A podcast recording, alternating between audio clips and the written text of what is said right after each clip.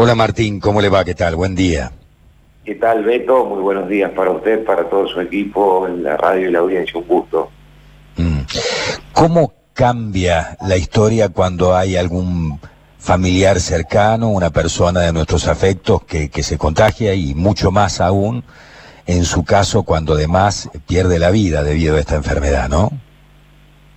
Es una situación difícil, dura, donde eh, lamentablemente hay que afrontarla en conjunto con una responsabilidad institucional muy grande, que es tener a cargo una localidad que está atravesando un contexto sanitario muy delicado, muy complejo y tratando de mantener el, equilibrio entre estas dos cuestiones que, bueno, esperemos, eh, sobre todo a nivel local, esta situación de crisis sanitaria pase pronto y con las menores consecuencias posibles.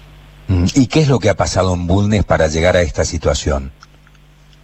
Mire, creemos que esto responde a un abanico importante de variables y de, causas que generaron este, este brote de COVID en nuestra localidad. Por un lado, el relajamiento social luego de una cuarentena muy larga que hizo que no se cumplieran con las medidas y los protocolos establecidos de, bioseguridad, de protección, de profilaxis sanitaria personal y también en las reuniones sociales.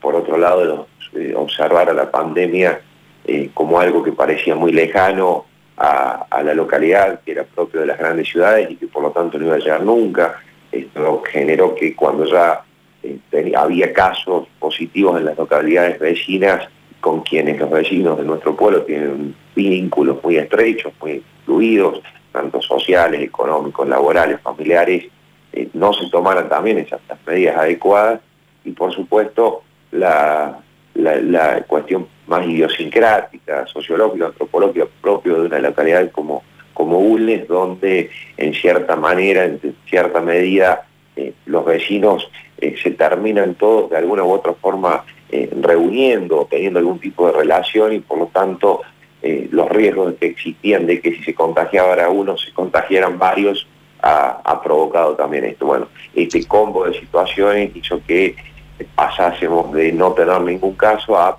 prácticamente en cuatro o cinco días tener 125 casos confirmados, algunos hisopados todavía estamos esperando que lleguen los resultados y por lo tanto haya hecho que casi el 40-45% de la población, por ser eh, confirmado como positivo con contagio de coronavirus o bien por eh, eh, con ser contactos estrechos de estos positivos, tengan que estar aislados.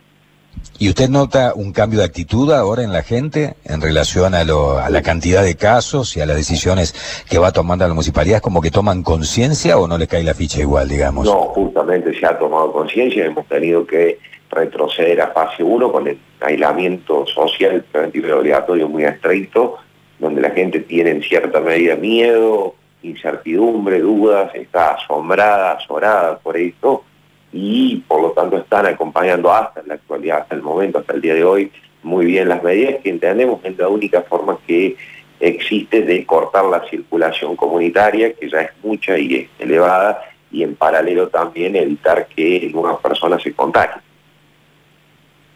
Tremendo. Nacho, ¿te queda algo en el tintero? Sí, eh, consultarle al intendente eh, si están recibiendo ayuda, digamos, de, la provincia, eh, cómo, cómo hacen para pasar este momento que, como bien usted decía, tiene una buena parte de la población aislada.